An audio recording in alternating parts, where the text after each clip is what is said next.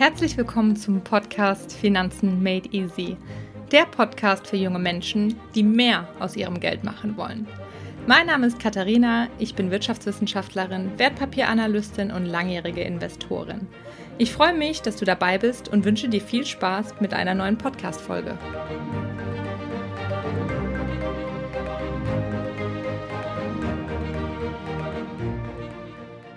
Hallo und herzlich willkommen zu einem neuen YouTube-Video. Mein Name ist Katharina und ich bin Investment Coach. Ich helfe Leuten dabei, wie dir, selbst Vermögen aufzubauen, für das Alter vorzusorgen und mehr aus deinem Geld zu machen. Weil meiner Meinung nach ist das wirklich ein extrem wichtiges Thema und nur die wenigsten Menschen da draußen wissen überhaupt Bescheid über die Möglichkeiten, wie man das auch wirklich macht und auch was für versteckte Kosten eben in den anderen Produkten stecken, wie die du zum Beispiel über Versicherungsmakler oder Bankberater abschließen kannst. Deswegen dachte ich, weil ich auch viele Fragen von meinen Followern auf Instagram, folg mir da auf jeden Fall, wenn du es noch nicht tust, at katharina.reuter. Da bekomme ich immer viele Fragen.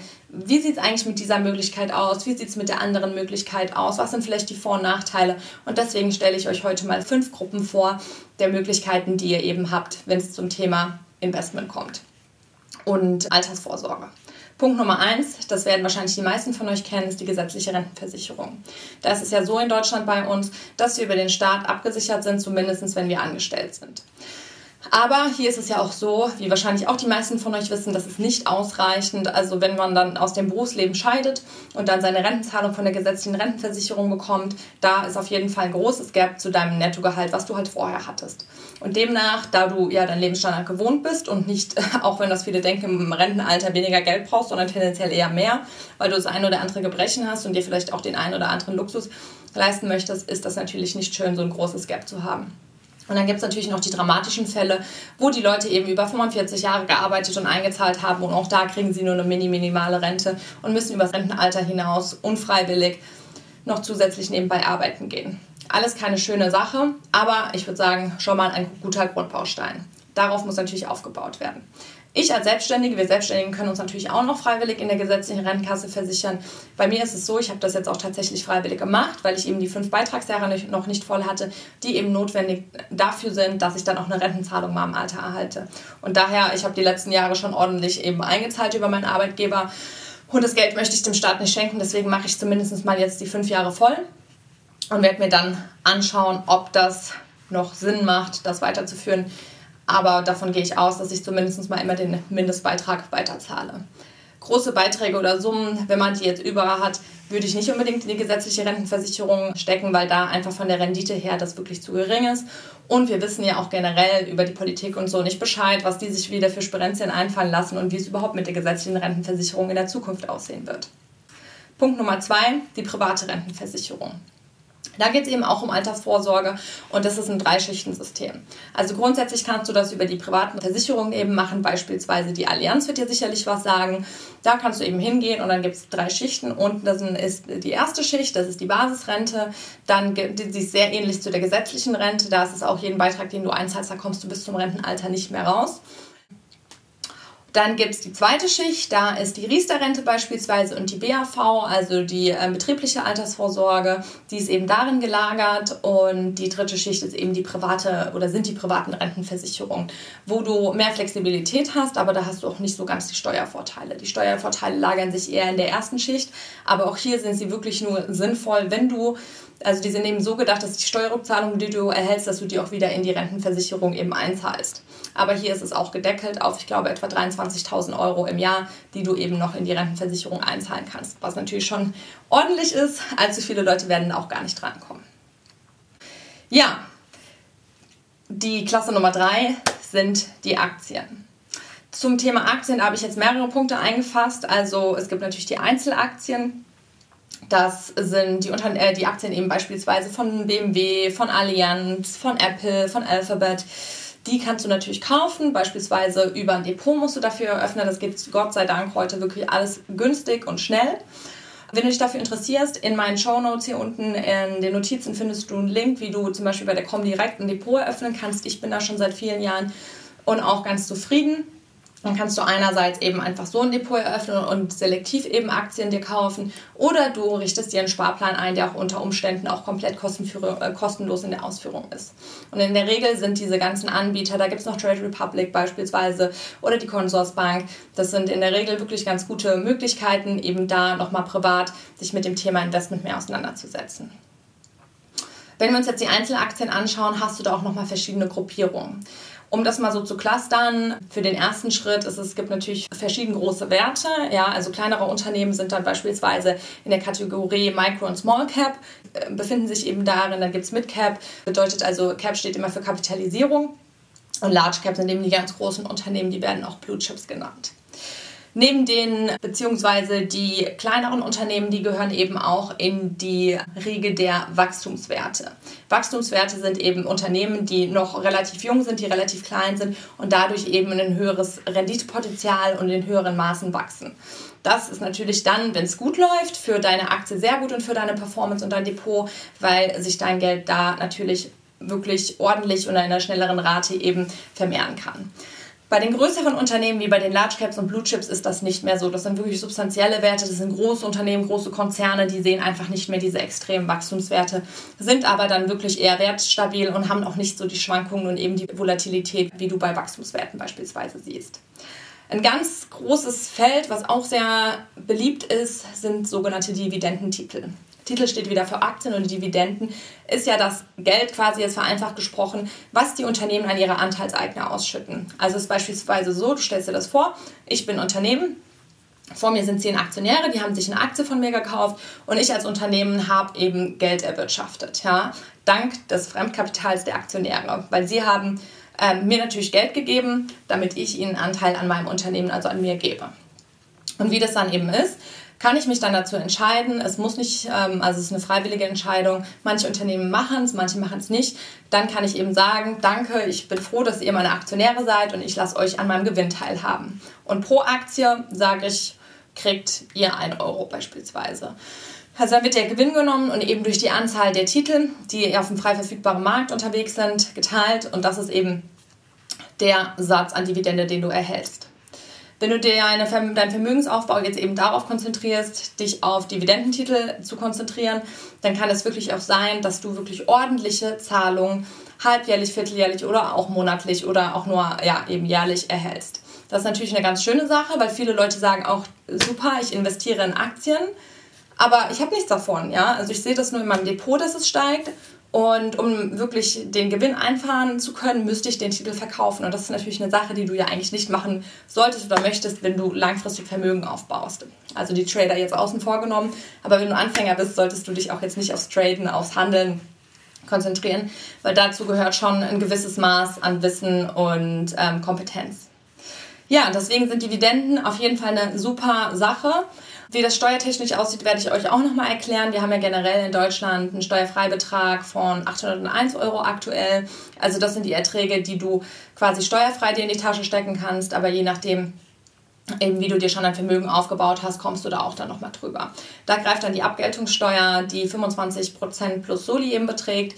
Ja, aber ich möchte jetzt auch nicht zu viel in das trockene Steuerthema vorgreifen. Dazu wird es dann auch nochmal Input geben über meinen Podcast äh, Finanzen Made Easy oder eben hier auf meinem Kanal. Deswegen folgt mir am besten auf beiden Kanälen.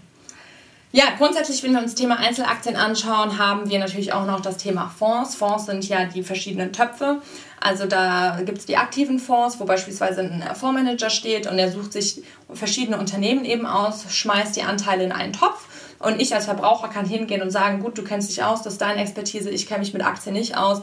Oder ich finde ganz cool, was du machst ich kaufe mir jetzt einen Anteil eben aus diesem ganzen Topf. Vorteil ist eben, oder denkt man sich, dass du natürlich dadurch eine Diversifikation erreichst. Also in einem Fonds befinden sich mehrere Titel und der Fondsmanager hat dann auch die Möglichkeit, eben auf verschiedene Situationen am Markt zu reagieren und bestimmte Titel abzustoßen oder andere hinzuzukaufen oder ähm, Aktien eben ins Portfolio aufzunehmen, die eben ähm, negativ oder gegensätzlich korrelieren. Bedeutet, wenn eine Aktie fällt, steigt die andere und dann gleicht sich das im besten Falle aus oder die Aktie, die steigt, gleicht einfach den Verlust auf, sodass du sogar vielleicht auch noch wirklich einen Gewinn hattest in schwierigen Zeiten. Aber wenn du schon mal bei mir reingeschaut hast, ich habe auch das auch in einer Podcast-Folge erwähnt, ist es wirklich ein bisschen schwierig, weil die meisten der aktiven Fonds schlagen einfach nicht den Markt. Ja, und was bedeutet Markt? Markt bedeutet, wenn du dir verschiedene Indizes anschaust, das ist ein Index, Mehrzahl des Indizes, die bilden einfach den Markt ab. Zum Beispiel der deutsche Aktienindex DAX, da sind die größten deutschen Unternehmen drin. Und die werden immer ganz gerne genommen, auch gerade im Hinblick, auch wenn du den SP 500 in den USA anschaust, um einfach generell den Markt oder das Gefühl am Markt, die Performance des Marktes ein bisschen besser greifen zu können. Und was macht man? Wenn die aktiven Fonds eben nicht den Markt schlagen können, dann gibt es natürlich die Möglichkeit, dass du die passiven Fonds kaufst. Passiv bedeutet, da sitzt kein Fondsmanager dahinter, sondern es werden einfach von den Fondsgesellschaften die Aktien gekauft, die eben in den Indizes drinstecken. Und da gibt es wirklich unendlich viele. Bekannte Gesellschaften, die das eben machen, sind zum Beispiel die Commerzbank mit dem Comstage, BlackRock ähm, mit iShares und Vanguard. Das ist ja quasi der Erfinder der ETFs gewesen. Das ist natürlich eine Sache. Vorteil ist hier einerseits, du bildest den Markt ab und du hast natürlich geringere Kosten, weil nicht die ganze Arbeit des Fondsmanagers eben dahinter steckt. Grundsätzlich gibt es da aber auf beiden Seiten auch nochmal Vor- und Nachteile, die es zu beachten gilt und die Mischung macht's, wie so oft im Leben. Also du musst dich nicht auf eine Sache festlegen. Es ist auch so ein bisschen so eine Philosophiefrage, worauf man mehr steht, sag ich mal. Ja. So, dann gibt es noch einen wichtigen Punkt und dann das sind Edelmetalle, Gold und Silber, die habe ich mir jetzt eben mal herausgenommen. Viele Menschen, die eben investieren am Markt, so mache auch ich das, sagen, sie nehmen in ihr Portfolio auch noch ein bisschen Edelmetalle auf. Gold und Silber hatte ich ja schon genannt. Und wieso ist das so? Ich hatte ja schon die Korrelation angesprochen. Und zwar geht man eben davon aus, oder war das in der Vergangenheit so, dass wenn die Aktien fallen, also wenn die Börse eine rezessive Phase, einen Abschwung hat, dann steigt in der Regel der Goldpreis ja, oder der Silberpreis. Und das ist natürlich eine Sache, die du haben möchtest, weil Crashs oder Rezessionen sind nicht schlimm. Wenn du eben weißt, wie du damit umgehen solltest und wenn du noch genug Anlagehorizont hast, weil dann kannst du im besten Falle, wenn das dann auch so läuft, eben dein Gold nehmen, was im Wert gestiegen ist, das verkaufen und dann eben, je nachdem wie die Situation ist, auch günstig die gefallenen Aktien einzukaufen, was natürlich eine super Chance bietet. Grundsätzlich gibt es da natürlich eine große Bandbreite an Edelmetallen, aber das beliebteste und das gängigste sind da einfach ähm, ist Gold und Silber. Du kannst natürlich auch noch in Goldminen ähm, investieren, auch über Aktien. Das sind dann ähm, oder Fonds, die eben in die Unternehmen, die Goldminen betreiben, investieren. Aber ich beispielsweise halte nur wirklich physisches Gold, was so wirklich meine Absicherung ist und das lasse ich auch einfach liegen. Und im Worst Case, wenn es wirklich mal richtig schlecht läuft, weiß ich, dass ich da dran gehe, aber ansonsten gehe ich da nicht dran. Ja, die letzte, also Punkt Nummer 5 der ähm, verschiedenen Möglichkeiten zur Anlage ist die Immobilie. Das ist natürlich so ein Thema, hört auf jeden Fall in meinen Podcast rein, da habe ich auch erst ähm, darüber gesprochen, wie das betra zu betrachten ist, detailliert vom Investment-Hintergrund. Ähm, Lohnt sich das, eine Immobilie zu kaufen, gerade ein Haus beispielsweise für die Eigennutzung? Da gibt es natürlich auch noch die Möglichkeit, eine Immobilie zu kaufen zur Fremdnutzung, also dass du beispielsweise die vermietest. Und das ist schon ein komplexeres Thema. Weil wenn du einen Kredit aufnimmst, ist es ja momentan so, dass du geringe Zinsen hast, was das natürlich sehr attraktiv macht. Aber der Häusermarkt ist auch, oder Immobilienmarkt generell, es sind ja auch Wohnungen betroffen, ist ja in den letzten Jahren relativ heiß gelaufen. Also muss man da verschiedene Faktoren auf jeden Fall abwägen. Und nachteilig ist es schon immer eher, wenn du das ähm, privat nutzt, weil du dann beispielsweise die Zinsen nicht absetzen kannst. Und ja, da sieht es schon anders aus. Wenn du beispielsweise dir eine kleine Wohnung kaufst und du setzt einen Mieter rein, ähm, der dir deine Wohnung quasi dann auch abfinanziert und dann kannst du auch noch die Zinsen bis zu einem gewissen Grad eben absetzen, was natürlich steuerlich definitiv attraktiv ist. Ja, also Häuser sind in der Regel wirklich vermeintlich sicher, was aber wirklich nicht so ist. In der Regel ist es ja auch so, dass der Preis des Hauses fällt, weil das einfach sich abnutzt, weil Sachen erneuert werden müssen, die Fenster, die Türen, die Leitung, die Heizung. Das Haus wird auf jeden Fall mit der Zeit nicht mehr wert. Was aber mehr wert werden kann, ist eben das Grundstück, also der Grund und Boden. Das ist das, was ich bei vielen Menschen in den letzten Jahren auch erlebt habe, dass sie wirklich gesagt haben, okay, hätte nicht der Grund hier so einen Zuwachs an Wert bekommen, dann hätte ich richtig draufgelegt beim Hausverkauf, ja. Und du hast natürlich auch noch nebenbei, also wenn du jetzt als Käufer bist, bist du über 10%, kannst du sogar Nebenkosten haben. Dazu gehört ähm, die Grunderwerbsteuer, die variiert eben von Bundesland zu Bundesland, als auch die Maklerkosten, die Maklerkotage, die variiert auch. Vielleicht hast du auch das Glück und hast keinen Makler. Und dann hast du noch die Kosten für Grundbucheintrag und Notar. Also das summiert sich wirklich. Dann hast du ja oft noch Sachen, dass du beispielsweise was umbauen willst und dann hast du Instandhaltungsmaßnahmen. Also wirklich, das ist schon ein ziemlicher Rattenschwanz, da hängt viel dran und ist nicht die optimale Lösung definitiv. Deswegen auch hier nicht alles auf eine Immobilie setzen. Du hast aber auf jeden Fall noch die Möglichkeiten, eben in Fonds zu investieren, die eben wiederum in Immobilien investieren oder sogenannte ähm, REITs, REITs ähm, Real Estate Investment Trusts. Das ist eine Möglichkeit, wenn du sagst, okay, du möchtest einfach in die Anlagemöglichkeit der Immobilien einfach investieren, dass du eben den Weg gehst, ohne wirklich selbst eine Wohnung zu kaufen. Ja, grundsätzlich gibt es dann noch andere Möglichkeiten, wie zum Beispiel P2P. Das sind Peer-to-Peer-Kredite. Das geht beispielsweise über die Website Mintos, wo du eben Zinsen dafür erhältst, dass du dein Geld dieser Plattform gibst und diese Plattform gibt wiederum das Geld an Leute, die ja vielleicht auch woanders jetzt nicht unbedingt einen Kredit kriegen würden. Das ist natürlich relativ, also mit Risiken verbunden. Wenn die Zinsen relativ hoch sind, weißt du auch, dass du ein Risiko, ein ähm, relativ hohes Risiko hast, weil es gibt kein, keine Rendite ohne Risiko. Und die Rendite ist eben die Entlohnung für das eingegangene Risiko. Dann gibt es noch Kryptowährungen. Da gibt es ja einiges. IOTA, Bitcoin kennen wahrscheinlich die meisten. Auch da rein kannst du investieren. Ich denke, am schlausten wäre gewesen, wenn wir vor 15 Jahren da mal investiert hätten und sich jeder 1000 Bitcoins aufs Konto gelegt hätte, dann hätten wir auch heute alle keine Probleme mehr. Das ist natürlich auch eine Sache, wo ich immer sage, wenn ihr da rein investieren wollt, macht es, sammelt eure Erfahrungen, aber wirklich legt nie irgendwo Geld an, was ihr nicht versteht. Dann beschäftigt euch mit der Materie, guckt, wie es aussieht, wie sind die Konditionen auch von den Plattformen und beschäftigt euch einfach mit dem Thema. Einfach wild für irgendwas zu kaufen, weil ihr irgendwas gelesen habt oder irgendjemand irgendwas erzählt, würde ich auf gar keinen Fall machen. Gerade in Zeiten des Internets kann es wirklich gefährlich sein. Ja, und dann haben wir auch schon die fünf Punkte heute durchgesprochen. Ich wollte euch dann nochmal erzählen, wie ich das so mache. Also bei mir ist es so, ich zahle ja eine gesetzliche Rentenversicherung ein. Ich habe keine private Rentenversicherung, weil ich einfach davon nicht so viel halte. Ich bin eben der Meinung, ich kann das besser und ähm, wenn ich mein Geld mal verrenten möchte, um das Langlebigkeitsrisiko abzusichern, kann ich das auch jederzeit später nochmal tun. Die Rentenfaktoren momentan, die du dir eben sichern würdest, sind jetzt auch nicht so grandios, dass man das definitiv machen müsste. Des Weiteren bin ich natürlich im Aktienbereich sehr stark vertreten und habe da primär Einzelaktien, Einzeltitel und natürlich, wie ihr auch schon gesprochen habt, Gold als Edelmetall einfach nochmal zur substanziellen Absicherung, auch physisches Gold. Und ich habe auch eine Immobilie mir gekauft, das hat sich einfach in meinem Fall angeboten und hat Sinn gemacht. Ich habe dann gutes Schnäppchen oder gutes Angebot, würde ich sagen, gemacht und kenne mich auch in dem Bereich ganz gut aus, weil ich auch in der Immobilienbranche mal gearbeitet habe.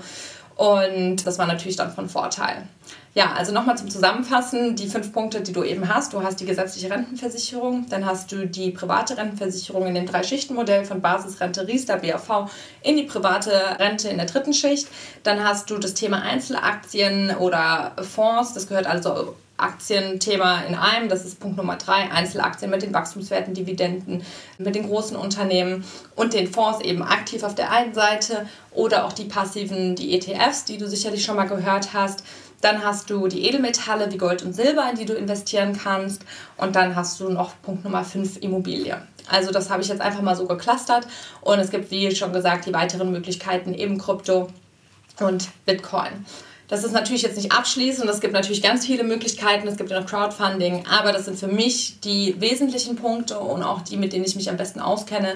Und deswegen schreibt mir doch mal hier drunter, auf was für Anlageklassen ihr setzt und was eure Erfahrungen und Ziele für die Zukunft sind. Ich freue mich aufs nächste Mal. Bis bald.